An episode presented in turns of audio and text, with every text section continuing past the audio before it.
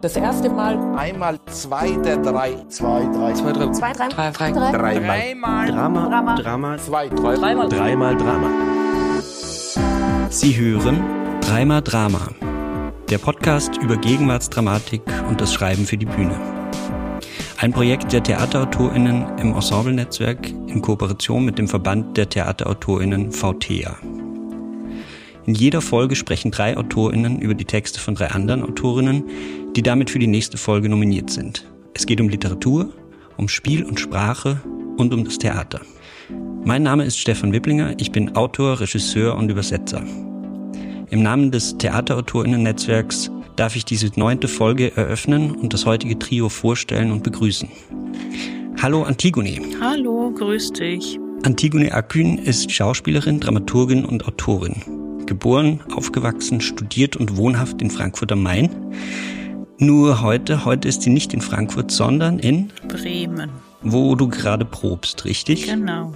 Schön, dass du da bist. Ich freue mich auch. Esther Becker ist ebenfalls Schauspielerin und Autorin, lebt in Berlin und ist Mitglied des Performance-Kollektivs Big Notwendigkeit. Hallo Esther. Hallo, genau so ist es. Mitten in der Pandemie Anfang 2021 erschien dein erster Roman Wie die Gorillas beim Verbrecherverlag, richtig? Ja, Bernhard Studler, du hast, wie ich, szenisches Schreiben in Berlin studiert. Du hast noch in, an der HDK angefangen und an der UDK aufgehört sozusagen. Ne? Wie lange ist das her? Ja, wenn du mich so schnell fragst, äh, es sind, also wenn ich mich richtig erinnere, 1998 habe ich begonnen und 2002, also vor genau 20 Jahren, habe ich dort abgeschlossen. Sehr schön. Heute sprichst du zu uns aus Wien, wo du geboren bist, lebst und wirkst und unter anderem das Autorinnen-Theaterprojekt Wiener Wortstätten leitest. Ganz genau, alles in Wien. Der Henschel Verlag vertritt gut 20 Theatertexte von dir, sowohl für den Abendspielplan als auch für junges Publikum. Herzlich willkommen. Hallo, Welche Stücke habt ihr drei heute mitgebracht? ich habe das Stück Flussstrom aufwärts von Alexander Pascu mitgebracht. Ich habe das Stück Peeling Oranges von Patty Kim Hamilton mitgebracht. ich habe das Stück Die toten Freunde von Ariane Koch mitgebracht.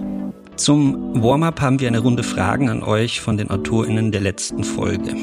Zum Beispiel möchte Daniela Janic von dir, Antigone, wissen. Also ich würde erstmal äh, Fragen haben.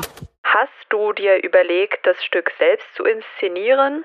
Und wenn du es tätest, hast du schon eine Vorstellung, wie du es machen würdest? Mm, Nee, ich habe mir noch nicht überlegt, den selbst zu inszenieren. Danke für den Tipp.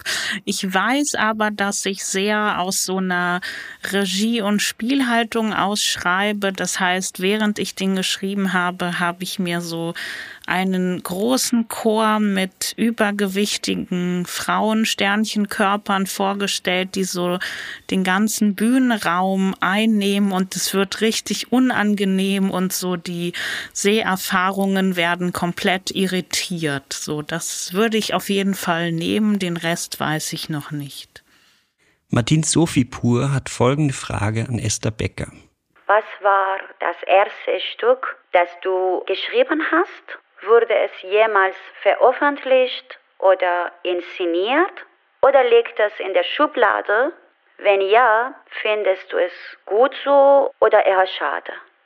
Das erste Stück, das ich geschrieben habe, also der erste szenische Text, den habe ich selber aufgeführt, also selber inszeniert an der Hochschule Musik und Theater Zürich damals.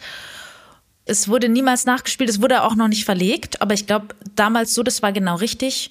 Es war ein großer Spaß und wir wurden sogar an ein Festival nach Bern damit eingeladen. Wir sind also quasi sogar getourt und haben Geld dafür bekommen. Und das war schon damals ziemlich cool. Und Ruth Johanna Benrath fragt Bernhard Studler. Was würdest du, Bernhard, wenn du es auf den Begriff bringen könntest, als Gegenteil von Langeweile halten? Aufregung. Habe ich jetzt mit so einem Fragezeichen gesprochen, weil ich mir nicht hundertprozentig sicher bin. Aber ich denke wohl, dass das Gegenteil von Langeweile doch die Aufregung ist. Ja, jetzt je öfter und je länger ich drüber nachdenke, ich würde einfach nur sagen Aufregung. Das erste Mal. Einmal zwei der drei. Zwei, drei, Zwei, drei. Zwei, drei. Drei, drei. Dreimal. Dreimal Drama. Drama. Zwei, drei. Dreimal. Dreimal Drama. Ich freue mich auf die Texte, darf der einen oder anderen Figur meine Stimme leihen und ansonsten euch die Bühne überlassen. Ich wünsche allen, die zuhören, viel Vergnügen und euch dreien eine gute Lektüre und gute Gespräche. Ich melde mich zum Schluss der Folge zurück und übergebe jetzt das Wort an euch. Ich stelle heute das Stück Flussstrom aufwärts von Alexander Pascu vor. Die Autorin wurde 1985 in Sibiu in Rumänien geboren und lebt zurzeit als freie Dramaturgin und Autorin in Wien. Liebe. Liebe. Liebe. Eine Liebeserklärung. Es ist eine Liebeserklärung. Es beginnt schon mit dem Titel Fluss, Strom aufwärts. In diesem Titel schwingt, oder sollte ich besser schwimmt sagen? Egal. In diesem Titel schwingt bereits vieles mit, was in Folge von der Autorin mit viel Liebe zu ihren Figuren, mit Humor und Verzweiflung, mit Poesie und postdramatischer Klugheit in ihrem Stück verhandelt wird. Worum geht's? Um Identität. Besser um Identitäten. Denn dass es so einfach nicht ist, ja auch nicht sein kann mit der Identität heutzutage in Europa, mit der Zugehörigkeit. Damit sind wohl viele einverstanden.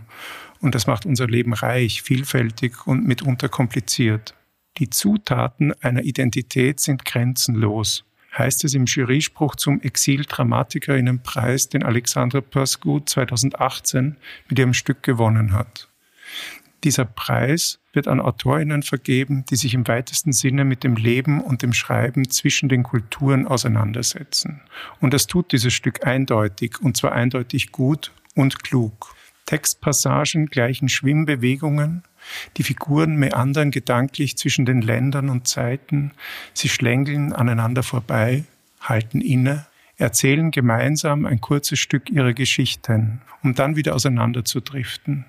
Der Wunsch, die Sehnsucht, irgendwo anzukommen, so wie es die Lachse am Ende ihres Lebens tun, ist groß. Die Ahnung, dass es womöglich niemals gelingen wird, ist ständiger Begleiter. Eine heitere Melancholie liegt über diesem Text, der Grenzen mühelos hinter sich lässt und sich der eigenen Grenzen dabei ständig bewusst ist. Ich zitiere, Irgendwie wirst du dich immer am Rande fühlen, überall wo du hingehen wirst. Selbst wenn du dich jemals entscheiden solltest, heimzukehren, wirst du es nicht schaffen. Du wirst immer irgendwo zwischen dem Rande der Idee von zu Hause und den Rändern anderer möglicher Welten leben. Das heißt lesen, lesen. Lesen. Lesen. Lesen. Wir lesen.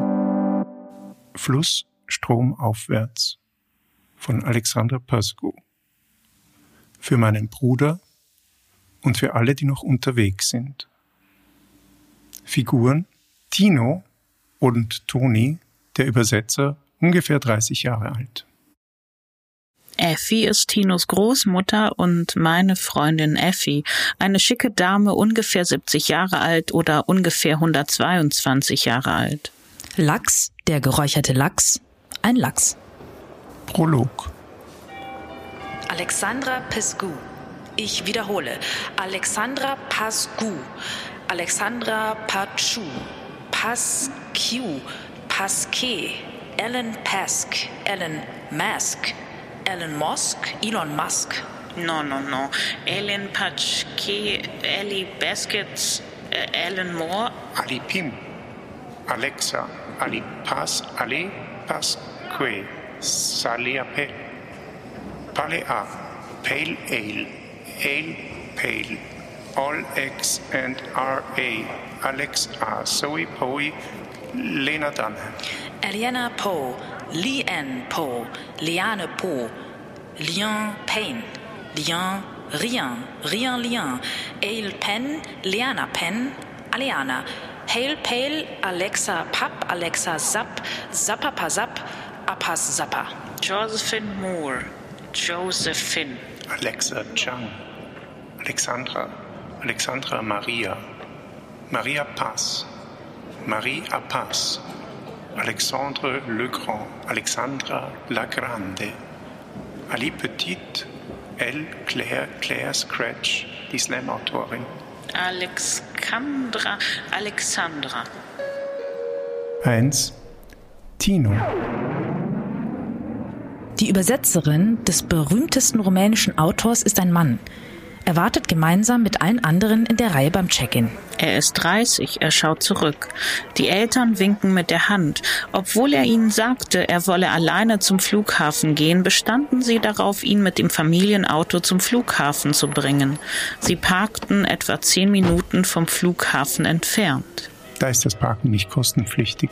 Jetzt sitzen sie und warten, dass ihr Junge noch einmal von zu Hause weggeht. Für sie ist er immer noch ihr Kind, egal wie alt er ist, egal wie viele Bücher er übersetzt hat und egal wie oft er weggegangen ist. Nach Paris, Budapest oder Berlin. Es gibt etwas zutiefst Trauriges am Bild deiner Eltern, die hinter einem roten Band warten, dich aus den Augen zu verlieren.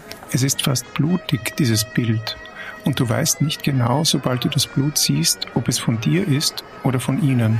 Wie auch immer, ihr seid alle dreckig geworden. Jedes Mal bereitet dir deine Mutter eine Schachtel mit Schnitzeln vor, weil... Niemand macht sie wie du, Mama. Und jedes Mal bekommst du 50 oder 100 Euro. Nimm und kauf dir was Schönes. Wir wissen eh nicht, was du magst. Oder? Wie auch immer, du hast ja sowieso alles, was du brauchst. Jedes Mal verlangen sie deinen Reisepass. Normalerweise gehst du problemlos durch den Check-in und jedes Mal musst du deine Schuhe ausziehen. Ausziehen. Es ist, als würde der rumänische Staat jedes Mal, wenn du Rumänien verlässt, sicherstellen, dass seine Bürger das Land nicht mit durchlöcherten Socken verlassen. Du ziehst deine Schuhe aus, schreitest durch das Sicherheitsportal wie durch eine Zeitmaschine. Du bist mit einem Fuß in der Vergangenheit und mit einem in der Zukunft. Es ist praktisch ein 50 Jahre Unterschied zwischen dem Ort, von dem du kommst und dem Ort, an den du gehst. Du erscheinst barfuß auf dem zwischenstaatlichen Territorium. Es macht keinen Sinn, sich zu beeilen. Praktisch stimmst du zu, dass ganz Europa dir zusieht, wie du wieder deine Schuhe anziehst und wie du wieder zu gehen lernst in die Zukunft, zu einem neuen Job, einer Beförderung, einem neuen Projekt. In den Augen der anderen Passagiere bist du nur ein weiterer Ausländer mit einer komplizierten Geschichte, mit westlichen Erwartungen, der schwierig in drei Sprachen bricht. Aus der Ferne gesehen der erfolgreiche Übersetzer mit sauberen Socken, könnte sehr gut ein deutscher Geschäftsmann sein, der Leiter eines großen Unternehmens oder der Kollege des Leiters eines großen Unternehmens. Oder ein ausländischer Investor. Ein Fremder, irgendein Fremder mit einer Rumänin verheiratet, der die Gepflogenheiten gut kennt. Und der unbedingt Polenta liebt. Diese Fälle kommen sehr häufig vor. Wenn ein Fremder dieses Land mehr liebt als die eigenen Bewohner. Wenn ein Fremder dieses Land wegen dessen Natur liebt wenn ein Fremder seinen Urlaub in Rumänien verbringt, genauso wie du. Irgendwie wirst du dich immer am Rande fühlen, überall, wo du hingehen wirst. Selbst wenn du dich jemals entscheiden solltest, heimzukehren, wirst du es nicht schaffen. Du wirst immer irgendwo zwischen dem Rande der Idee von zu Hause und den Rändern anderer möglicher Welten leben. Und sobald du das gedacht hast, hast du dich selbst ausgeschlossen, aus deinem eigenen Land, aus deinen eigenen Horizonten. Ein erfolgreicher Übersetzer mit einem Hauch von Überlegenheit, mit sauberen Socken. Und einer dicken Naht am Herzen. Du wirst weiterleben. Gefangen in der Schleife der Sprachbarriere deiner eigenen Geschichte wirst du ein Übersetzer werden. Rumänisch, Deutsch, der sich jetzt seine Schuhe anzieht und zum hundertsten Mal aus dem Lande wegzieht, der Evian-Wasser aus der Halbliterflasche trinkt, wobei er sich denkt, wir sollten mehr recyceln. Oder von nun an kaufe ich gar kein Plastik mehr. Und demnächst, was soll ich im Flugzeug lesen? Kindle oder ein echtes Buch? Wie komisch.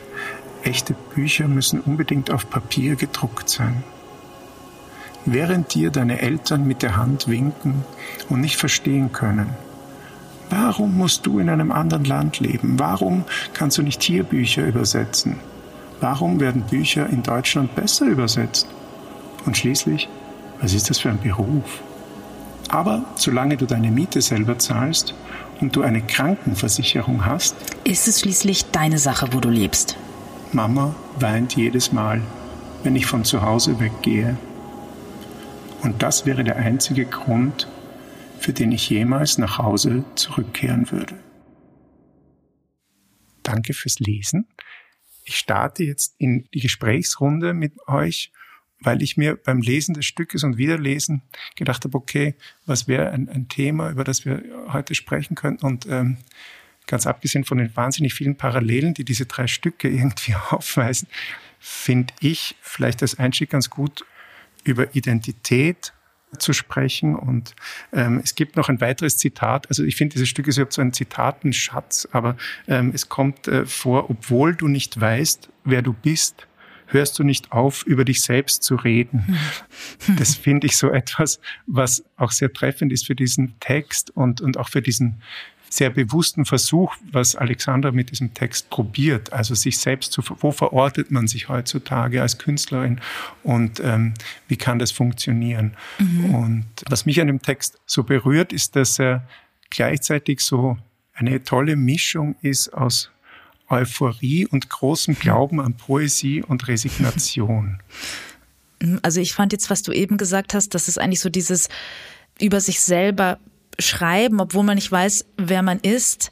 Ich habe mir auch so ein paar äh, Zitate aus dem Stück notiert, also auch aus Stellen, die wir jetzt nicht gelesen haben. Und das fand ich auch so passend. Der Geschmack der verlorenen Kindheit ist, was Schriftsteller zum Schreiben bringt. Ähm, oder alle, alle Figuren haben irgendwie so eine Fantasie, wie etwas sein könnte oder hätte sein können. Äh, wisst ihr, was ich meine? Und das, das fand ich ganz, ganz schön, weil dieses Stück natürlich auch so damit spielt. Und dann sehr schön natürlich äh, sagt Effi irgendwann, und die besten Literaturromane sind Familiendramen. Und ich finde das eben genau schön, weil es erzählt ja über viel mehr und trotzdem so der Ursprung ist halt so eine Suche nach etwas, das vielleicht gar nie war oder eben nach etwas, was man sich nur vorgestellt hat oder wünscht vielleicht. Ich hatte mir genau dasselbe Zitat auch noch aufgeschrieben, das Esther vorhin gesagt hat, über den Geschmack der verlorenen Kindheit. Was ich aber so mag, ist, dass dieser Text so hin und her switcht zwischen diesen sehr persönlichen Erinnerungen und einer doch sehr genauen Analyse von Gesellschaft und politischen Verhältnissen. Total. Total und lustig, äh, dass mir auch die Zitate ins Auge gesprungen sind beim Lesen. Ich finde auch, äh, um nochmal an dich, Esther, anzuschließen, dass sich dieses Stück für mich insofern unterscheidet von so Narrationen über Herkunft, als dass es Herkunft nicht so als abgeschlossenes Wissen definiert. Also wir sind die und kommen daher, sondern durch eben diese Und Suchbewegung lebt dieses Stück, finde ich, so förmlich auf, weil ich mich auch frage, wenn man schon alles gefunden hat, lebt man dann noch oder ist das eigentlich so der Abschluss? Und dadurch, dass dieses Stück ähm, nie Klarheit oder nie die eine Identität findet, bleibt es am Leben, wird es spannend, äh, reißt es mit wie so ein Flussstrom. Und das fand ich wirklich auch sehr bemerkenswert und das unterscheidet sich für mich auch so von vielen anderen Stücken, die ich nicht minder relevant finde, aber die schon eine sehr klare Position ständig postulieren. Ja, das finde ich auch, weil das ist ja das Tolle und auch die Thematik des Fliegens, die ja auch, oder eben des Reisens, aber in dem Fall auch Fliegens, passt so großartig, weil diese Zeit, in der man im Flugzeug ist, ist man ja weder da noch da und es gibt so einen Zwischenraum, in dem vielleicht dann auch nochmal anders diese Nichtzugehörigkeit oder so dieses ähm, Fegefeuer ganz präsent wird, weil man sozusagen als die eine Person einsteigt und dann als die andere Figur sozusagen aussteigen kann. Und dieses Oszillieren dazwischen ähm, finde ich auch total, das ist total gelungen und spannend und aufreibend. Ja, und ich finde, das merkt man ja auch, also dass sie da, es ihr nicht darum geht, uns Antworten zu präsentieren, so ist es, sondern diese Suchbewegung der Autorin, äh, finde ich, wird in dem Text auch selbst spürbar. Und dann finde ich es auch so charmant in der Wahl der Figuren, die sie sich da ausgesucht hat, dass sie eben jetzt nicht ein klassisches, realistisches äh, Setting wählt, sondern dass sie sagt, es gibt eben einen Übersetzer, eine Figur, die auch schon zwei Namen hat, Tino und Toni, der zwischen den Welten hin und her reist. Und dann gibt es die Figur des Lachses und des geräucherten Lachses. Hm. Eigentlich sozusagen eine Figur, wenn man jetzt in die Natur geht, dann ist das jemand, den man vielleicht als Mensch sogar beneiden könnte, weil der ein ganz klares Ziel hat und einfach ganz natürlich weiß, am Ende gehe ich dahin zurück.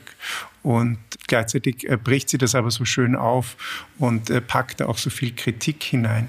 Und als dritte Figur dann diese Figur der Effi, die für so vieles steht, finde ich gleichzeitig. Sowohl diese Welt, die Tino, Toni und die auch die Autorin letztendlich verlässt, wenn sie nach Wien geht zum Beispiel und ähm, zum anderen auch dieses ganz am Ende dieses behutsame, dass diese Effi-Figur dann hat als einzige Figur, die äh, jemanden willkommen heißt.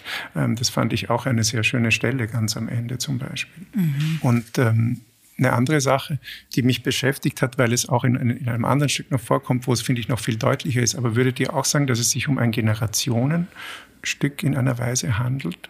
Ja, schon. Also also sogar auch in dem Teil, den wir gerade gelesen haben, ebenso die Eltern, die auf eine Art dieses Weggehen des Kindes halt nicht verstehen können oder wollen. Da hört irgendwie das Verständnis oder die Kommunikation halt auch so auf. Und also man könnte ja behaupten, dass es vielleicht auch so natürlich so ein Generationending ist. Eben, wer kann es sich leisten, wer kann es sich erlauben, wer kann es denken, woanders hinzugehen zum Studieren, zum Arbeiten also so diese, diese Freiheit und das, das finde ich aber auch so schön, weil das ja, also es ist ja gar nicht, dass sie das blöd finden oder nicht, also nicht wollen, sondern es ist wirklich so dieses, warum kannst du nicht hier das machen, was du, was du machst? Aber das, das scheint mir wirklich aus so einem, eigentlich einfach so einem Festhalten wollen und aber auch so eine Geste, die sie denken, die sie als Eltern halt so machen müssen. Das ist wie das eigentlich, das steckt halt in den Schnitzeln auch so drin. So als Einladung eigentlich, ja, aber du könntest doch auch hier bleiben. Und andererseits eben, sie geben ja die Schnitzel mit und machen das ja mit und, und warten am Flughafen. Also mhm. partizipieren sie da schon. Aber ich finde es interessant, dass diese hinter der roten Linie, also dass diese Grenze zwischen eben, man könnte dann sagen, diesen zwei Generationen so, so sichtbar gemacht wird irgendwie. Das ist so meine These.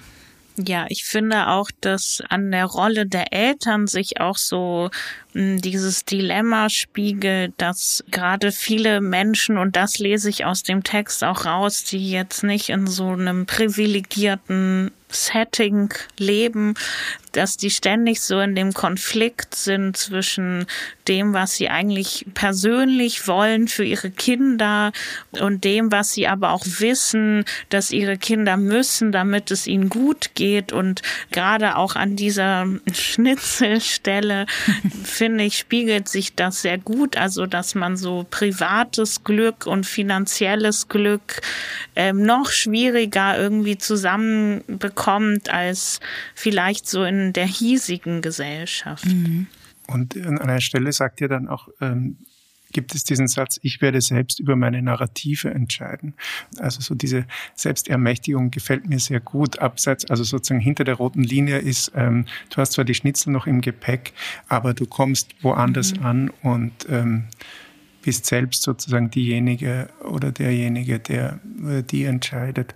Und dann mag ich das aber auch, dass das nicht so glorifiziert wird, dass dieses Weggehen eben von allen Seiten betrachtet wird und äh, auch sehr selbstkritisch gesehen wird. Ja, ja, das Weggehen ist ja an sich erstmal auch nicht etabliert als für immer, ähm, sondern auch wieder rückgängig machbar. Und das ist auch interessant unter dem Aspekt der Hoffnung vielleicht auch zu betrachten, wie stark das Bild eigentlich des Flusses auch wieder transportiert in dem Text, dass sich vieles ja durch die Bewegung im Fluss auch nährt über Hoffnung und über das Wissen, dass man vielleicht noch weiter schwimmt zu einer anderen Geschichte und mhm. ähm, nicht in diesem Stillstand verbleibt. Also ja, was soll ich sagen? Ich finde diese Flussmetapher wirklich exzellent gewählt ja, von der Autorin. Voll. Und auch der Lachs sagt nochmal was über das Gefühl dieser Bewegung vielleicht. Und da steht, ähm, ich sitze hier mitten im Wege und rauche und fühle diese unheimliche und erniedrigende Sehnsucht nach einem Zuhause. Und das fand ich richtig gut. Also einerseits ist es sehr lustig, wenn man sich einen Lachs vorstellt, der irgendwo im Weg sitzt und raucht. Aber aber irgendwie fand ich das irgendwie auch so schön, dass so ein Zuhause, wo soll das schon liegen, ne? Ja, ein Zuhause, wo soll das schon liegen, ist aber ähm, tatsächlich eine perfekte Überleitung zu dem nächsten Stück, was äh, ich vorstelle. Ich möchte dazu auch noch sagen, dass ich ähm, durch einen Tipp erst auf dieses Stück ähm, stieß und das finde ich sehr beachtlich, weil ich mh, hm, häufig auch so ähm, über die Frage nachdenke, wer schreibt und welche Stimmen werden gehört und welche vielleicht weniger. Gleichzeitig wurde diesem Stück schon Beachtung geschenkt. Es geht um das Stück Peeling Oranges von Patty Kim Hamilton, das beim Heidelberger Stückemarkt 2021 den SWR 2 Hörspielpreis gewann und dann auch bei den Autorinnen Theatertagen 2021 am DT Berlin in einer szenischen Lesung gesehen wurde. Die Autorin selbst kenne ich leider noch nicht, aber vielleicht ändert sich das ähm, ja noch. Patty Kim Hamilton ähm, arbeitet an der Schnittstelle zwischen Dramaturgie, Regie und Schreiben. Sie hat auch selbst an der UDK szenische Schreiben studiert und ähm, wenn man über sie liest, dann wird häufig erwähnt, dass sie an der, auch an der Schnittstelle zwischen Intimem und Politischem arbeitet. Und das, ähm, finde ich, spiegelt sich glasklar in dem Stück Peeling Oranges wieder. Bevor ich zur Liebeserklärung komme, würde ich gerne erstmal reinlesen, und reinlesen lassen in das Stück. Ich habe mir tatsächlich auch eine Stelle ausgesucht, die jetzt nicht so die zentrale Stelle des Stückes ist. Fraglich ist auch, ob es das gibt, aber es ist zumindest eine Stelle, die neugierig macht auf den Kontext und wo zumindest viele Figuren erstmal zu Wort kommen. Die eine Figur, die wir jetzt hören werden, ist der Geist von Frida Kahlo, gelesen von Esther, nicht wahr? Ganz genau so ist es. Dann lese ich Oma, das ist die Mutter in diesem Stück. Ich entschuldige mich auch schon mal vorab dafür, wenn ich koreanische Wörter nicht richtig ausspreche und auch leider dafür, dass ich diesen Text jetzt hier vorstelle, ohne auf den Wunsch der Autorin, den mit einem entsprechenden Cast auch zu spielen, zu lesen, nicht nachkommen kann. Nichtsdestotrotz gehe ich jetzt mal weiter. Also wir haben den Geist von Frida Kahlo, Oma und Je. Und Je ist eine Tochter und wird gelesen von Bernhard, glaube ich, nicht wahr? So ist es. Das heißt lesen, lesen. Lesen, lesen, lesen. Wir lesen. Leben, sterben, hier in meinen Adern, das Blut. Immer Blut, das durch Schläuche tropft. Mein Blut ist mein Blut, das einzige, das ich habe. Es fließt aus mir heraus auf den kalten Fliesenboden. Blut aus Mexiko, Blut aus Deutschland, Blut aus Spanien, aber es ist mein Blut. Es ist mein Blut. Dies ist der Körper, mein Körper, ihr Körper. Wem gehört der Körper? Shift. Schmerz gebiert Schmerz. Töchter zu haben bedeutet Leiden zu gebären. Frauen gehen durch die Welt und sammeln Schmerz wie Schnee, gefangen in den Falten hingestreckter Schürzen. Die Kälte schmilzt und sickert in die Knochen. Eine Frau sein, eine Frau werden, eine Frau sein. Ich habe es jetzt zweimal gesehen, meine beiden Töchter, Teile von mir. Schmerz umgab ihre Knochen wie die Kälte im Winter. Eine solche Kälte kann man nicht wärmen. Ich spüre, wie sie leiden, eine Verlängerung meines Körpers, wehen lange nachdem sich meine Haut ausgedehnt hatte, Muskeln drückten sie heraus. Die große Traurigkeit, eine Leere füllt meinen Brustkorb aus und ihre, sie wiegt, sie zieht, sie lebt, still und unbeweglich. Schmerz eingebettet in meinen Körper, der durch die Nabelschnur zu meinen Töchtern geleitet wird, sickert in ihre Körper, bis er ein Teil von ihnen ist, so wie ich selbst. Wir sind Teil voneinander. Mutter zu sein, verankert mit deinen Töchtern in anderen Häfen. Versuche sie gehen zu lassen, aber sie werden dich mitnehmen. Töchter haben. Töchter heißt Leiden zu gebären. Auf der Veranda. Vor langer Zeit, aber vielleicht auch nicht. Oma kommt von der Arbeit nach Hause. Oma, Was ist denn los? Warum liegst du da? Oma, mein Bauch fühlt sich an wie Feuer, als ob es brennt. Ich würde alles hochkotzen, aber ich kann nicht. Wo ist das Obst aus dem koreanischen Markt? Die japanische Birne, die Orangen. Du solltest sie für heute Abend waschen. Ich habe sie alle gegessen. Ich hatte echt Hunger. Es tut mir leid. Ich habe versucht, auf dich zu warten. Oh je, die Arbeit war heute lang. Hier, leg den Kopf in meinen Schoß. Alles ist gut. Oma, ich fühle mich nicht gut. Ich weiß, ich weiß. Im Moment fühlt sich alles schwer an. Ich versuche mein Bestes zu geben, aber alles Als ich ein Mädchen in deinem Alter in Seoul war, habe ich gern gegessen. Damals hatten wir nicht so viele Süßigkeiten, nur zu besonderen Anlässen. Oma, meine Oma, deine Halmöni, sie arbeitete den ganzen Tag. Meistens war Oma also zum Abendessen nicht zu Hause. Eoni kochte für uns Reis und Kimchi mit Ei gebraten. Sie schließt die Augen, als ob sie sich an den Geschmack von Kimchi, gebratenem Reis, zwischen ihren Lippen erinnert. Einfach, aber köstlich. An glücklichen Tagen kleine Wurststückchen und nach dem Abendessen Mandarinen. Meine Schwester arbeitete für die Frau eines Lebensmittelhändlers und kümmerte sich nach der Schule um die Kinder, und sie hatte immer Mandarinen, die sie für mich mitnehmen konnte. Ich aß so viele, so viele von den kleinen Orangen, so viele, dass mir der Magen wehtat, und ich weinte und weinte wie ein Baby. Meine Schwester lachte nur. Deine Augen zu groß für deinen Bauch. Sie schrien und lachten so sehr, dass ihnen Tränen ins Gesicht fielen. Warum bist du so dumm? Isst du immer zu viel? fragte sie. Also weinte ich mehr, aber durch die Süße der Früchte fühlte ich mich besser, besser und schlechter zur gleichen Zeit. Wenn Halmöni nach Hause kommt, sorgt sie dafür, dass sie aufhören. Sie setzt mich auf ihren Schoß und sagt mir, es ist okay. Dann reibt sie mir den Bauch und singt. Dadurch fühle ich mich immer besser. Oma singt ein koreanisches Volkslied und streichelt Jais Bauch. Oma, warum leben wir hier und nicht in Korea? Jemand hat Versprechungen gemacht, je. Ah. Jemand hat mir von den Rosen erzählt und dem Garten und einem großen Haus mit einer Veranda. Jemand hat mir von Amerika erzählt. Papa? Jemand hat mir nicht von seiner alten, kranken Mutter erzählt. Jemand hat mir nicht gesagt, dass er nicht hier bleiben würde. Warum bist du geblieben? Jemand musste sich um sie kümmern. Jemand musste sich um das Haus kümmern und den Garten. Jemand musste sich um euch kümmern. Wo soll ich sonst hingehen? Aber was ist mit deiner Oma? Hast du sie nie besuchen wollen? Sie starb.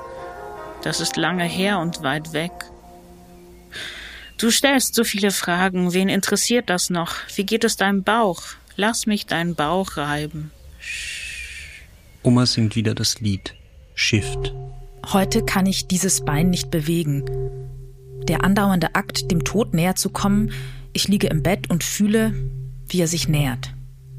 Jeder stirbt ständig die ganze Zeit. Nur einige von uns fühlen den Tod immer näher. Hier und hier. Die stumpfscharfe Erinnerung an die zerrissene Haut.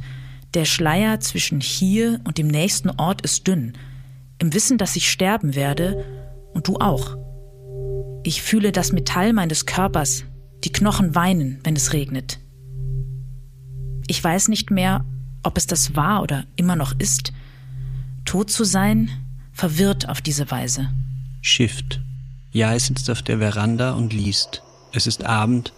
Oma kommt heraus mit einem Tablett. Ich habe dir etwas mitgebracht. Oma, es ist wirklich in Ordnung. Du musst essen. Wie soll dein Gehirn sonst funktionieren? Wie sollst du nach diesem Urlaub Kunden für die Fluggesellschaft gewinnen, wenn du müde bist, hm? Ich bin wirklich nicht. Ich weiß, dass du Ramyon mit Ei magst. Es ist ein guter Snack. Eiweiß und Salz für harte Arbeit. Bist du nicht müde, Oma? Klar. Danke. Je isst. Oma schaut zu. Oma reibt sich den Nacken, macht ein Geräusch wie ein scharfes Einatmen. Wie war es in der Praxis? Zu viele Menschen. Immer wollen sie so viele Dinge auf einmal sauber machen, einchecken, bestellen, absagen, Termine machen. Immer.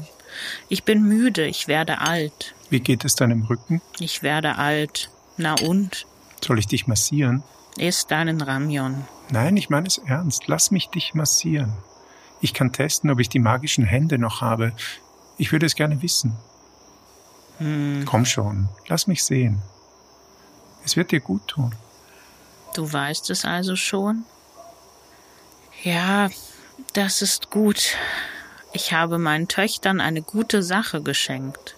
Oma? Ja. Was wäre, wenn ich nicht nach Seattle zurückginge? Ach, sei doch nicht albern. Du hast einen gut bezahlten Job. Jetzt brauchst du nur noch einen Freund, einen netten koreanischen Jungen aus der Kirche. Hast du dort eine gute Kirche? Oma. Ich ich weiß, ich war streng mit dir. Also sei nicht so streng zu dir. Ich schaffe das schon. Ich verspreche es dir, okay? Hör nicht auf. Nein, Oma. Nicht zurück nach Seattle gehen. Was? Du willst hier bleiben, ha? Es gibt Menschen, die man einfach nicht richtig greifen kann. Wie Luft zwischen den Händen. Hier und dann weg. Immer auf irgendeinem Weg weiter. Du hast sie vielleicht, ja, aber nur für einen Moment. Genieße den. Ein einziger Atemzug, das war's. Verlieb dich bloß nicht in die Romantik der Ewigkeit, das ist eine dumme Lüge für dumme Menschen. Du bist nicht so naiv. Du weißt das. Man kann es nicht festhalten. Genieße es. Genieße deine Lover. Genieße es, solange es noch Sinn macht. Liebe. Liebe. Liebe. Eine Liebeserklärung. Es ist eine Liebeserklärung. Was in der Fernsicht zunächst als Familienaufstellung in einem schönen Haus mit Rosengarten irgendwo nahe Portland anmutet, entpuppt sich als vielschichtiges Drama, das Zeile um Zeile eindringlich und grausam die Folgen von strukturellem Klassismus und Rassismus für eine asiatisch-amerikanische Familie sich manifestieren lässt. In Peeling Oranges führt uns die Autorin Patty Kim Hamilton ganz nah ähm, an die Biografien koreanischer Diaspora. Wir begegnen einer emotional abgehärteten Mutterfigur, zurückgelassen vom weißen Ehemann, den koreanischen Wurzeln noch immer zugewandt, in stetiger Müdigkeit für das Wohlergehen der beiden Töchter sorgend. Diese zwei Töchter, so antithetisch sie auch sein mögen, eint doch das Balancieren müssen zwischen zwei Kulturen, das Gefangensein in der mütterlichen Erwartungshaltung, das Ersticken des Schmerzes in Gewalt gegen sich selbst.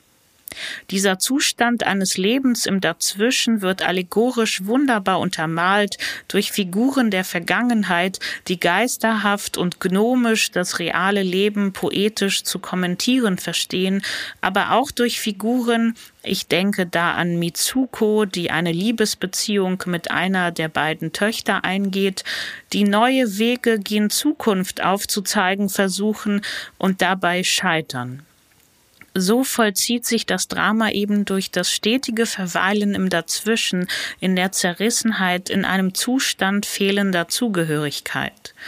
Peeling Oranges ist ein Stück, was auf die hiesigen Bühnen und Guckkästen gehört, zeichnet es doch in erschreckender Präzision das Leben vieler Menschen mit Migrationsgeschichte auch in diesem Land nach, die ewige Suche nach der eigenen Identität zwischen langjährig währender Familientraditionen und einer sich immerfort weiterentwickelnden Gesellschaft außerhalb der eigenen vier Wände.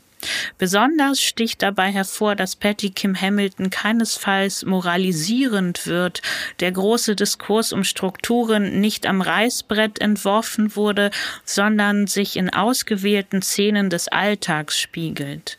Szenen, in denen sich manifestiert, dass jede Figur nur das Beste für sich und die anderen möchte und doch fortwährend in strukturell gegebener Ohnmacht hängen bleibt. Wie sich aber aus dieser Ohnmacht befreien, ist ein Bruch mit der Familie notwendig, um die persönliche Entfaltung nicht aus den Augen zu verlieren? Eine konkrete Auflösung des Dramas gibt es meiner Meinung nach innerhalb der Familie, der wir begegnen, nicht. Und das finde ich auch gut so. Schließlich kann strukturelle Veränderung nicht bloß Aufgabe marginalisierter Menschen sein.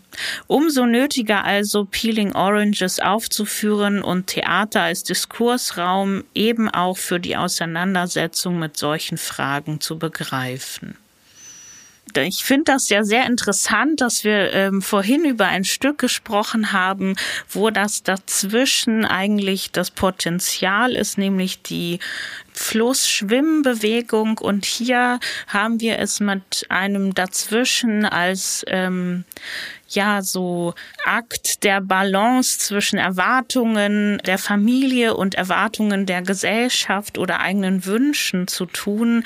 Mich würde interessieren, wie nah dieses Stück eigentlich an euch beiden war, Esther und Bernhard beim Lesen weil ich schon mal verraten kann, dass ich so leicht schockiert war, weil ich dachte, dass meine Mutter die griechische Familiengeschichte hat, nur so wäre. Und dann dachte ich beim Lesen, okay, krass, eigentlich habe ich es hier so mit meiner eigenen Mutter zu tun. Hm.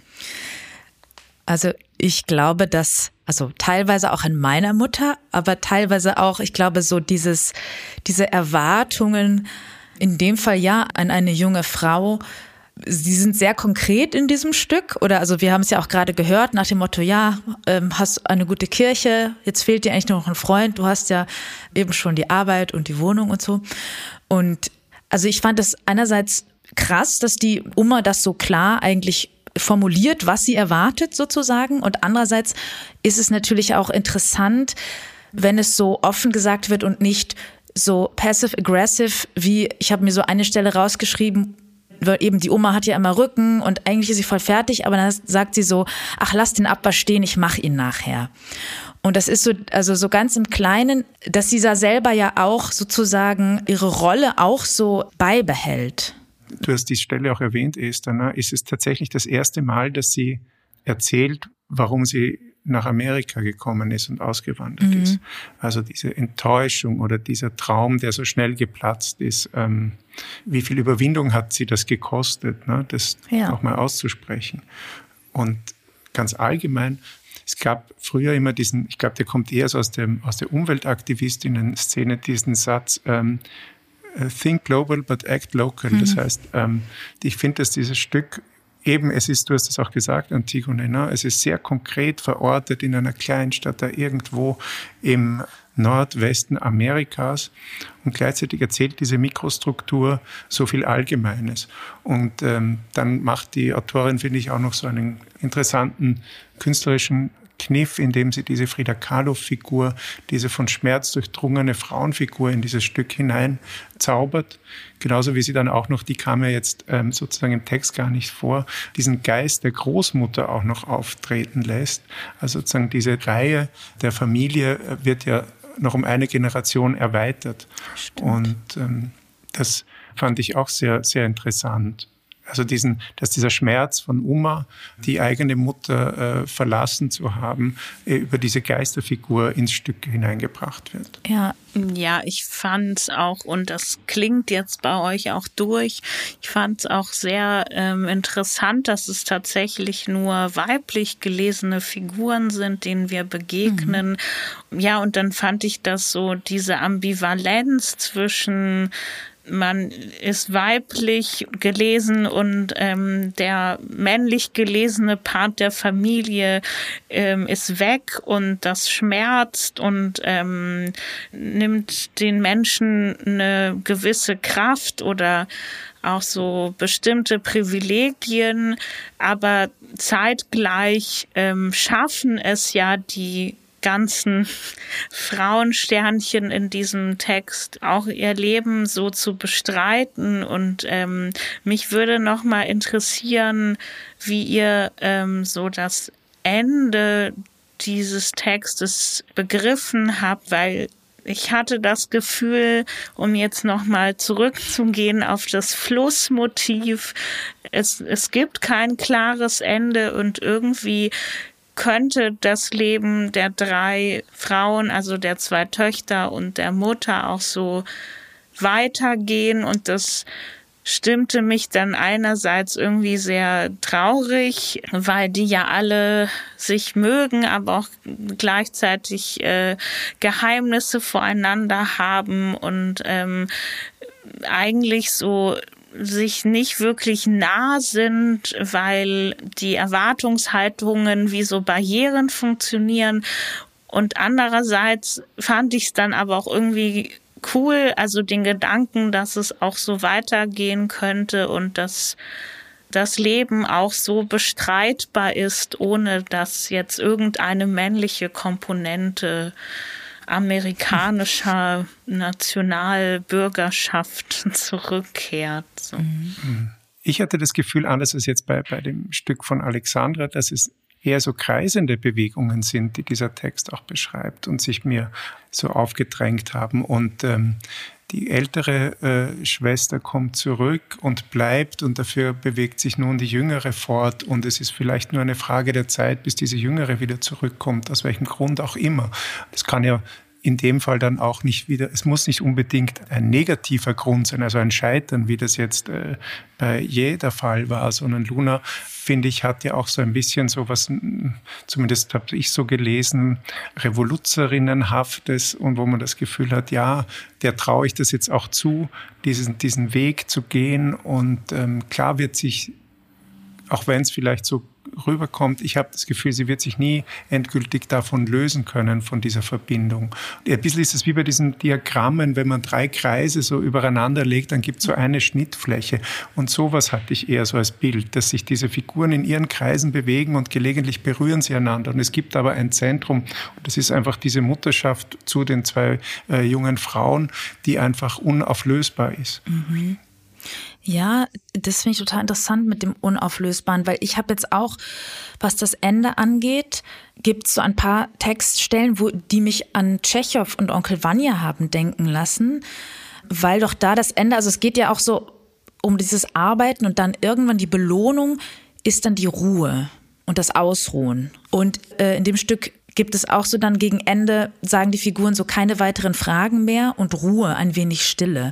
Und irgendwie hatte ich total dieses Bild, weil ja auch so eben, es wird der Kopf in den Schoß gelegt, es wird massiert, also irgendwie auch so dieses, eben dieses Dreiergespann, das sich irgendwie nicht, nicht so ganz lösen kann und Deswegen, ich fand es auch schwierig zu sagen, ob es, das ist wahrscheinlich eine total Inszenierungssache, ob man das Gefühl hat, die bleiben jetzt zu dritt und das wird alles gut oder eben, ob man denkt, nee, das kann so nicht funktionieren. Aber ja, ich fand es irgendwie total schön. Also ich habe mir das wirklich wie so ein ja, Bild, wie die drei zusammen wie so kurz in so einer Stille sein können und es passiert einfach wirklich nichts und es gibt ganz kurz so eine, ja, so was Friedliches ich ähm, finde den Gedanken gut, dass man eine Stille etabliert, die man aber nicht klar definiert als Abschlussstille, mhm. sondern als Stille, die aus der heraus wieder ein Urknall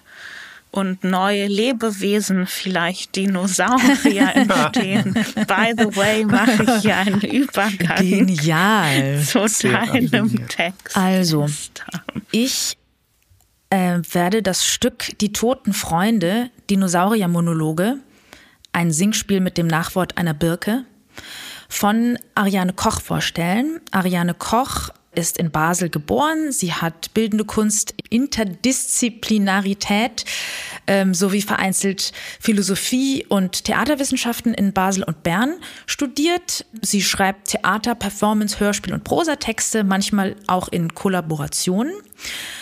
Und sie hat auch einen Roman vor relativ kurzem veröffentlicht, Die Aufdrängung heißt er, sehr zu empfehlen. Und dieses Stück, eben was ich heute vorstelle, das wurde noch nicht aufgeführt, wird aber noch aufgeführt. Ich glaube auch in diesem Jahr noch, denn es hat den Else Lasker Schüler Stückpreis gewonnen, wie auch Peeling Oranges. Und ich werde jetzt ganz kurz, bevor wir zum Lesen kommen, ein bisschen den Inhalt doch schon herunterbeten, weil ich glaube, dann macht es noch mehr Spaß, die Textstellen zu hören. Also, die Dinosaurier haben überlebt, allerdings nur die weiblichen. Die Menschen sind ausgestorben und unsere Protagonistinnen, also Dinosaurier, leben in einem Altersheim und warten aufs Sterben. Und dann taucht ein unbekanntes zweibeiniges Wesen auf. Wir vermuten der letzte sterbliche Mensch. Und Rosemarie, unsere Hauptfigur, die ist sehr fasziniert von ihm und projiziert all ihre Hoffnungen und Wünsche auf dieses Wesen. Die anderen äh, sind sehr misstrauisch gegenüber diesem Eindringling. Dieses Wesen äh, verstirbt, es wird tot aufgefunden. Man weiß nicht genau, wie es dazu gekommen ist. Vermutlich hat es aber eine absichtlich oder unabsichtlich getötet. Es wird dann zu wissenschaftlichen Zwecken aufgeschnitten und im Museum ausgestellt. Rosalie ist natürlich dagegen, also eben, die war ja so besessen, verliebt von, in dieses Wesen und plant dann die Befreiung dieses Leichnams aus dem Museum, um mit ihm auf ihrem Rücken auf die Birken zu und in die Birken hinein zu galoppieren. Also die Birken sind auch sehr, sehr wichtig in diesem Stück und der Birkenstaub ist gefährlich. Genau, und das wird auch noch erwähnt, dass es die Birken waren, die dieses Textfragment aus dem Staub geborgen und in eine Reihenfolge gesetzt haben. So, das klang jetzt vielleicht alles ein wenig wirr. Wir werden aber natürlich jetzt äh, einen Monolog von Rosalie lesen, eine Stelle, wo das Wesen gesichtet wird und dann eine Stelle, wo Rosalie versucht, mit diesem Wesen Kontakt aufzunehmen. Und ich werde die Rosalie lesen, Bernhard die Großmutter, Antigone das Kind und Stefan die Historikerin und das Wesen. Das heißt lesen, lesen. Lesen. Lesen. Lesen. Wir lesen. Ich bin sicher, ich war schon einmal älter, als dass ich es jetzt bin. Die Evolution ist recht schnell vonstatten gegangen. Ich muss sagen, ich habe fast nichts davon mitbekommen. Mir ist, als käme ich nun nicht mehr vom Fleck in dem, was man Zeit nennt, weil sich um mich herum kaum mehr etwas bewegt obwohl ich früher einmal die schnellste war. Seit ich mit Kaffee aufgehört habe, bin ich immer zu wach, liege früh morgens im Stein, den Schwanz eingerollt, die Augen offen, gefangen in dem, was man Gegenwart nennt. Dinge begegnen mir wie zum ersten Mal. Die Sonne, die durch die Nebeldecke drückt, der Zungenkamm, der an der Wand lehnt, daneben ein paar leere Näpfe, Stimmen poltern die Höhlen hinauf. Bist es du? Bist es du? Ich migrierte aus einer anderen Zeit. Das Land, wo ich schlüpfte, ist vorüber. Aber dass es kein Telefon gibt, das man mit der Zunge entsperren kann, das ist schon ein Problem. Manchmal habe ich Heimweh nach dem Urmeer. Wenn ich meinen Schwanz ins Mittelmeer tauche, ist es nicht dasselbe. Wenn mir lang wird, verspeise ich ein Stück Russenzopf, die Krümel am Maul hängend, schmatze ich trotzdem zufrieden, Mücken fliegen zusammen um die Wette, bis sie sich niederlassen auf meinem Bein, durch dessen Haut sie aber nicht zu stechen vermögen. Am Morgen schlürfe ich Kürbisse aus, am Nachmittag mache ich mir Notizen, am Abend trinke ich zwei kleine Pfützen, die mir trotz Gewohnheit ins Gehirn fahren die Vorhänge zugezogen. Ich gehe nur ab und zu ins Steinzeitrestaurant, mag die Wesen auch nur mäßig, die mich umgeben. Es gibt ein, zwei passende Fossilien, mit denen ich zwischen den Felsen spiele. Wer schafft den flachsten Frosch? Dann die Krokodile. Sind die wirklich lebendig oder eher tot? Wie sie sich kaum bewegen in dem Teich die Zähne im aufgerissenen Maul das Wasser kämmend, wartend auf die Schafe einmal pro Monat. Ich winke wie wahnsinnig, aber diese Idioten erkennen mich nicht. Das Hyänenartige in mir, nicht ohne die anderen sein zu können, aber nicht zu nah, nie zu nah und eigentlich immer im Wunsch, eine tot zu beißen. Ist es, weil ich nicht sterben kann? Manchmal trete ich jemanden flach, nur aus Versehen, wirklich. Und wenn ich durchs Gestein schlurfe, so zittern die Dinge.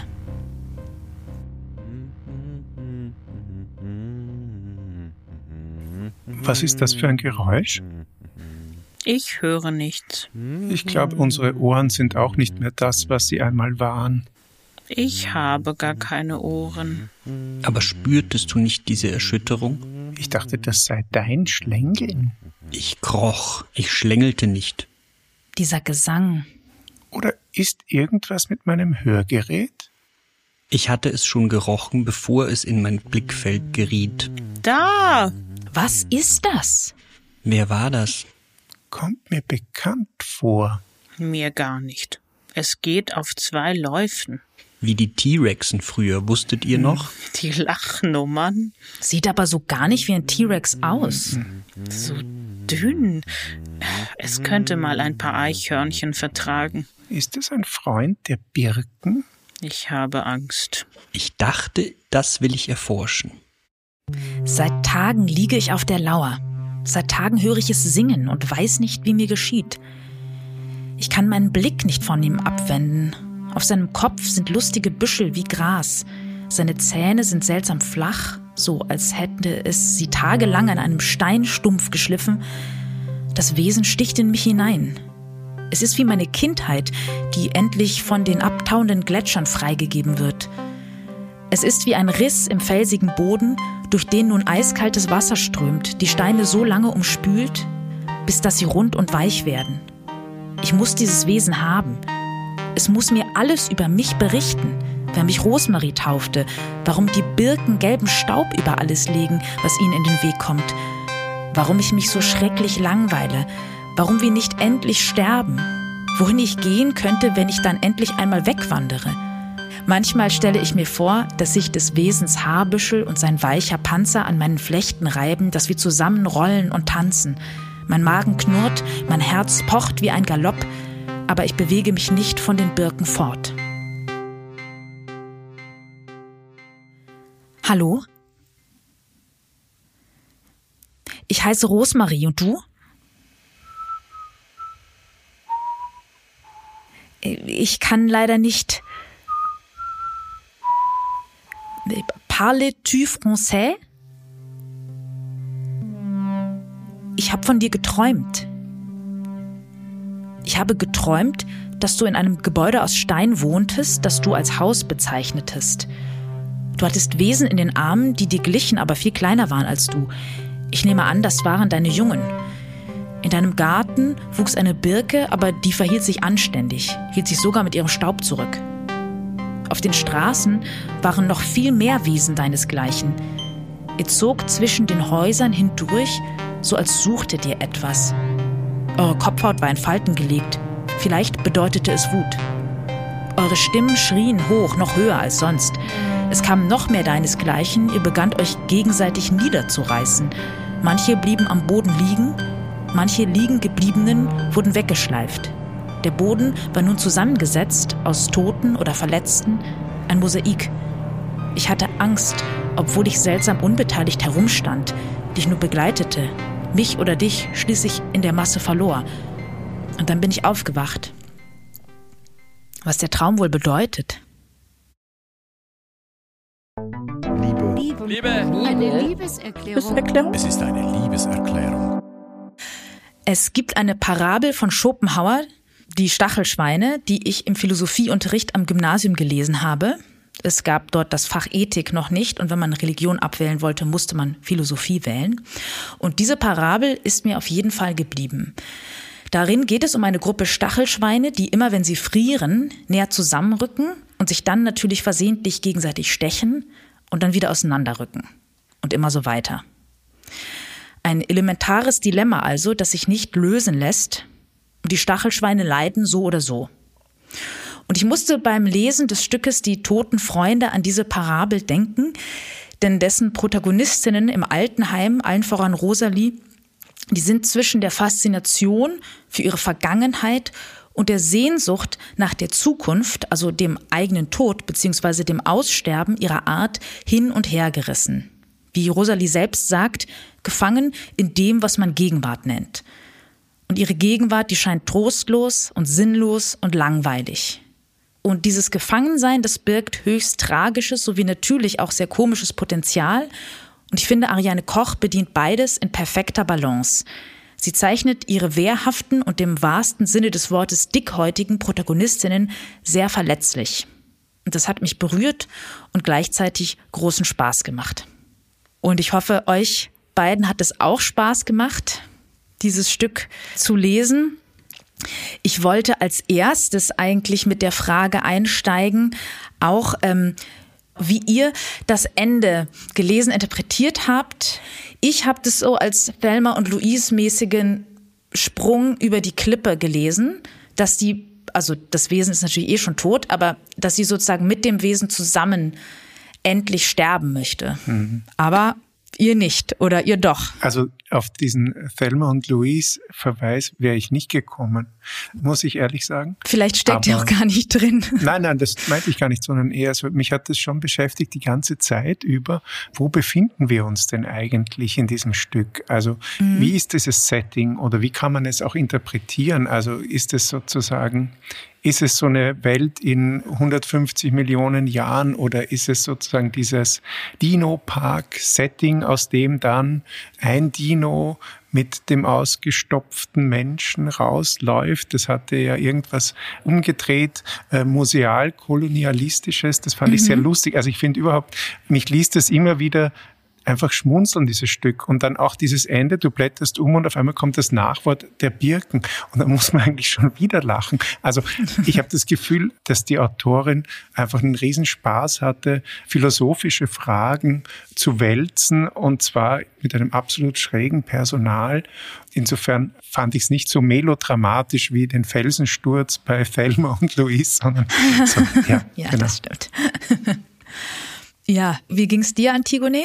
Ähm, ich ich fand es sehr bezeichnend, weil ich es so als Kommentar gelesen habe, dass ausgerechnet Rosemarie wieder die befreiende Figur ist, also dass sich die Geschichte insofern wieder loopt, als das Wesen, was ich am ehesten noch so als protagonistisch und menschlich lese, wieder das ist, was in die Natur interveniert und glaubt zu befreien und Gutes zu tun und ähm, die Natur verstehen zu können ja, ich fand das sehr passend, ähm, auch so auf heutige Fragen um, um das menschliche Wissen und ähm, warum wir eigentlich immer als Menschen alles besser wissen oder meinen besser zu wissen. Und dann fand ich es aber stark, dass das allerletzte Wort tatsächlich die Birke kriegt und nicht die menschliche Figur. Stimmt, eben eigentlich sind die Menschen ausgestorben, aber es gibt diesen einen und der scheint ja aus einer ganz anderen Zeit oder Welt so zu kommen. Also eigentlich kollidieren da so zwei Systeme. Und es ist natürlich auch, finde ich, schön, sich vorzustellen, dass das eigentlich so die ganze Zeit nebeneinander hinläuft und alle denken, was die anderen sind halt ausgestorben, weil sie sie nicht sehen, oder? Also irgendwie, das fand ich auch noch interessant. Und dann ist es aber natürlich auch so ein, einfach so ein kleiner Spaß, der sich, würde ich vermuten, irgendwie, also ich muss natürlich auch an Jurassic Park irgendwie denken wobei das ja keine animierten Dinosaurier sind, sondern echte. Aber genau, das heißt, der, dieses Wesen, das ist lustig, der empfindet die Dinosaurier gar nicht als Gefahr, weil er denkt, sie sind nicht echt und findet die eigentlich auch eher eklig und sagt, uh, die sind richtig, die sind ganz echt animiert, das ist so eklig. Und dann als natürlich toller komisch tragischer Gegensatz halt diese Figur der Rosalie, die dieses Wesen so voll, ja, so beschreibt und versucht zu verstehen und so ganz voller Liebe und, und Hoffnung eben sich so an dieses Wesen wendet. Und also das ist ja totaler Gegensatz. Deswegen, ich fand eigentlich die Welt, wo die Dinos im Altersheim sitzen, eigentlich die spannendere, als wenn es jetzt sozusagen die Welt des Menschen wäre. Aber eben dann setzt ja Ariane Koch zum Glück noch einen drauf und sagt, genau, die Birken haben dieses Textfragment aus dem Staub geborgen und in eine Reihenfolge gesetzt. Also finde ich, das ist ja auch nochmal interessant, dass, dass die Birken sozusagen für die Dramaturgie gesorgt haben. Mhm. Ähm, ja, gut. Also natürlich wissen wir, es geht hier um Fiktion. Wir haben eine Autorin, die den DinosaurierInnen die Worte in ihre Hälse tut. Aber ich fand es echt stark, ja, dass nicht wieder der Mensch äh, so altklug daherkommt und mit Sprache brilliert, sondern dass es die Tiere oder die Tierebene ist, die viel mehr kann und macht und beobachtet gerade so diese Stellen, äh, wo, also wir haben ja auch eine gelesen, ähm, wo so gemeinsam beobachtet wird, das hat ja auch oder entwickelt ja auch eine unglaubliche Komik, gerade dadurch, dass zum ersten Mal auf den Menschen und seine Bewegungen zum Beispiel geguckt wird und das nicht so als selbstverständlich oder normgebend gesehen wird. Aber ich finde, ähm, gleichzeitig ist es ja auch so, dass diese Dinosaurier sehr viel Menschliches mitbekommen, jetzt in, in der Art und Weise, wie sie sich verhalten, wie sie sprechen. Dadurch entsteht natürlich einerseits die Komik, aber ich habe auch das Gefühl, was ja damit auch erzählt wird, ist, zumindest von den Birken wird uns das so erzählt, ne, dass ja. sowohl die Menschen als auch die Dinosaurier beide nicht besonders klug und ähm, interessant waren. Weil das, das dreht sich ja da ein bisschen im Kreis. Aber 150 Millionen Jahre später sagt man dann, naja, so, mh, also da vorher war Mensch und äh, die Dinos und Dimos und äh, ja, eigentlich alles relativ uninteressante Spezies, alles in allem. ne? ähm, äh, warum Stimmt. wir die alle vertrieben haben, naja, wissen wir jetzt nicht so genau. Aber es äh, legt nahe, dass es wohl an der Intelligenz und der Überlebens, äh, Überlegenheit äh, der Birken lag. Womit man beinahe wieder so ein Tschechow-Ende hat, wenn man sich vorstellt. Stimmt. dass man da am Schluss, ähm, aber ein Anti-Tschechow-Ende, weil ja. im Kirschgarten wird abgeholzt und hier sind die Birken diejenigen, die gewinnen. Das stimmt. Das stimmt. Mir ist noch eingefallen, auf unseren Titel so ein bisschen einzugehen. Also wir haben hier auch, denke ich, mindestens drei Generationen von Dinosauriern da. Also es gibt eine Großmutter, Rosalie und das Kind. Und es gibt auch die Historikerin, die, wie ihr ja sicher gemerkt habt, immer äh, in der Vergangenheit auch nur spricht, weil sie Historikerin ist. Und es gibt schon auch, also eben die Frage, wo komme ich her und wer wer hat mich Rosalie getauft? Mhm. Fragt der Rosalie auch sich und eigentlich auch das Wesen. Also das finde ich auch schon schön, dass die Dinosaurier, die reden auch darüber eben, warum und wann die, die Männer ausgestorben sind oder die männlichen Dinosaurier ausgestorben sind, dass sich das eigentlich so dieses binäre System eigentlich damit total ähm, überholt hat. Und sie sind aber auch sehr kritisch eigentlich weil es gibt eine Stelle, das fand ich eigentlich ganz schön, weil die ähnelt ein bisschen diesem Traum, den Rosalie erzählt, also dieser Traum von der Verwüstung und dem Krieg, also so habe ich das interpretiert, eigentlich wie die, wie die Menschen ausgestorben sind, nämlich sie haben sich gegenseitig umgebracht. Und da gibt es eigentlich wieder eine große Ähnlichkeit zu den Dinosauriern, weil eben die sagen auch im Stück, ja, wir, wir stammen von Massenmördern ab. Und das ist in unseren Genen und in unseren Höhlen und überall noch so drin.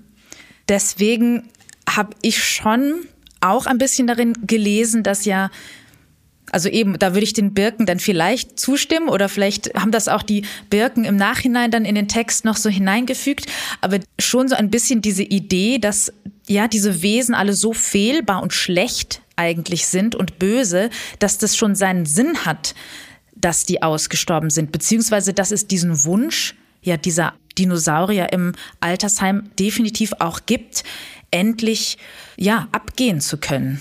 Es ist halt total interessant, dass ähm, oder so habe ich das zumindest gelesen, dass diese Dinosaurier ja auch als so was Unsterbliches etabliert werden und dann sind sie im Altersheim, ähm, was eine unglaubliche Komik oh ja. hat. Und gleichzeitig stellt sich ja auch hier so eine auch große menschliche Frage, ist es überhaupt attraktiv, nicht sterben zu können? Ja. Also ich lese die DinosaurierInnen auch so, dass sie so warten, dass es endet und dann endet es nie. Und darin liegt auch so eine Verzweiflung und äh, ich lese auch so viel ja, so, so unterschwelligen Stress, dass man sich dann beschäftigt, also dass die Dinosaurier sich beschäftigt halten müssen und das ist ein total intelligenter Clou, muss ich sagen. Mhm. Gerade diese Situation mit dem Altersheim und der Erlösung, die nicht kommt, weil man ja. einfach nicht sterben kann, ja. sozusagen. Das war aber nicht deine Frage. Äh, ja, doch, aber doch, aber eben eher das Sterben als als Erlösung oder als Loslassen und nicht als Strafe für die für die Sippe. Ich glaube, die Todessehnsucht der der Dinosaurier in dem Stück habe ich eher nur, also auf der humoristischen Ebene, so wie das Antigone vorher auch gemeint mhm. hat, gelesen, weil es ja schon sehr lustig ist, wenn man sie da so sitzen, sich vorstellt, wie sie da sitzen und die Hörgeräte funktionieren nicht mehr und sie sagen dann so, na, pf, wann können wir jetzt endlich aussterben? Äh, mhm. Und gleichzeitig hat es aber wie bei vielen Komödien oder komödiantischen Stoffen ja auch immer was wahnsinnig Tragisches. Der Kern der Komödie ist ja immer auch was ganz Trauriges und ähm, das kommt da schon auch, schwingt, finde ich, schon auch mit. Also das ist ja jetzt wirklich ein sehr, sehr feiner Humor, den, den die Autorin da irgendwie gewählt hat. Und sehr klug und, und immer so mit einem Augenzwinkern, finde ich, das so mitschwingt in den Szenen. Das gefällt mir auch gut. Und ähm, auch eben in diesem, in diesem Nachwort, wo es ja dann auch nochmal zwei Lesarten äh, Das stimmt eigentlich, aber das finde ich auch interessant, weil sozusagen allen Lebewesen sozusagen dann doch das Kriegerische und das äh, Kolonialisierende eigentlich so, dass die das alle haben. Also fällt mir mhm. jetzt gerade auf, wenn man stimmt, wenn man sagt, und also es kommt immer wer Neues, der dann eben so alles an sich reißt und genau die anderen zum Aussterben zwingt sozusagen. Außer der Birke, weil die erneuert sich ja immer selbst. Stimmt. Vielleicht ist das das Lebensmodell für die Zukunft. Ja, natürlich. Das ist stimmt, weil nach den Birken kommt ja nichts, also ist halt auch nichts überliefert. Sagen wir mal so. hm. Ja. Oder was kommt nach den Birken? Vielleicht die nächste Podcast. Ja, sehr vermutlich. Vielen Dank, das ist mein Stichwort. Wir alle, Antigone, Esther, Bernhard, ich und knapp 50 andere Beteiligte an diesem Podcast schreiben fürs Theater. Und die meisten von uns sind dabei alleine. Die Vereinzelung führt immer wieder dazu, dass über den Wert dieser Arbeit Dünkel und Unwissen entscheiden dürfen und weder Arbeitszeit noch Lebenshaltungskosten maßgeblich bei Gagenverhandlungen berücksichtigt werden. Sie führt zu Konkurrenz und Intransparenz und beruflicher Unsicherheit. Ich habe daher zwei Appelle. Einen ans Theater, einen an seine Autorinnen. Liebes Theater, mach Platz. Denn deine Freiberuflerinnen drängen in deine Strukturen und verstehen sich als Teil deiner Ensembles. Wir wollen das Schreiben für die Bühne als essentielle Ensemblearbeit verstanden wissen. Und für jede Arbeit am Theater sollte die Entscheidung, fest oder frei, eine derer sein, die sie tun. Deine Schreibenden spielen mit, genauso wie die Spielenden ihre Texte mitschreiben. Wir wollen zwei, drei, viele sein, nicht eine. Deswegen sparen wir uns das mit der Hausautorenschaft und sprechen vom Schreibensemble. Writers Room, Abteilung Text. Liebe AutorInnen, Bleibt nicht allein, vernetzt euch. Es ist nicht euer Fuß in der Tür der Theaterlandschaft, nicht der eh unterbezahlte Dramapreis, nicht euer Name auf dem Spielzeitheft, der eure berufliche Zukunft sichert. Es lohnt sich nicht zu warten und zu hoffen auf die Gnade der EntdeckerInnen und der AuftraggeberInnen. Redet miteinander über Geld, fragt und teilt Wissen, bastelt an Visionen, bildet Banden, Kollektive und gestaltet selbstständig Formate und Veranstaltungen. Solidarisiert euch und haltet euch die Zeit, die dafür nötig ist, frei. Es lohnt sich. Das erste Mal. Einmal zwei der drei. Zwei, drei. Zwei, drei. Zwei, drei. Drei, drei. drei. Dreimal. Drama. Drama. Drama. Zwei, drei. Dreimal. Dreimal Drama. Das war Dreimal Drama Der Podcast über Gegenwartsdramatik und das Schreiben für die Bühne. Ein Projekt der TheaterautorInnen im Ensemble-Netzwerk in Kooperation mit dem Verband der TheaterautorInnen. Produktion Lena Vöcklinghaus, Sounddesign Niki Fränking und Florian C. Idee und Konzept von Katharina Schlender, Dimitri Gavrisch und mir, dem heutigen Redakteur vom Dienst, Stefan Wipplinger. Wir bedanken uns beim Deutschen Literaturfonds und bei allen, die bisher geholfen haben oder noch helfen werden, diesen Podcast als gemeinschaftliches Projekt zu realisieren.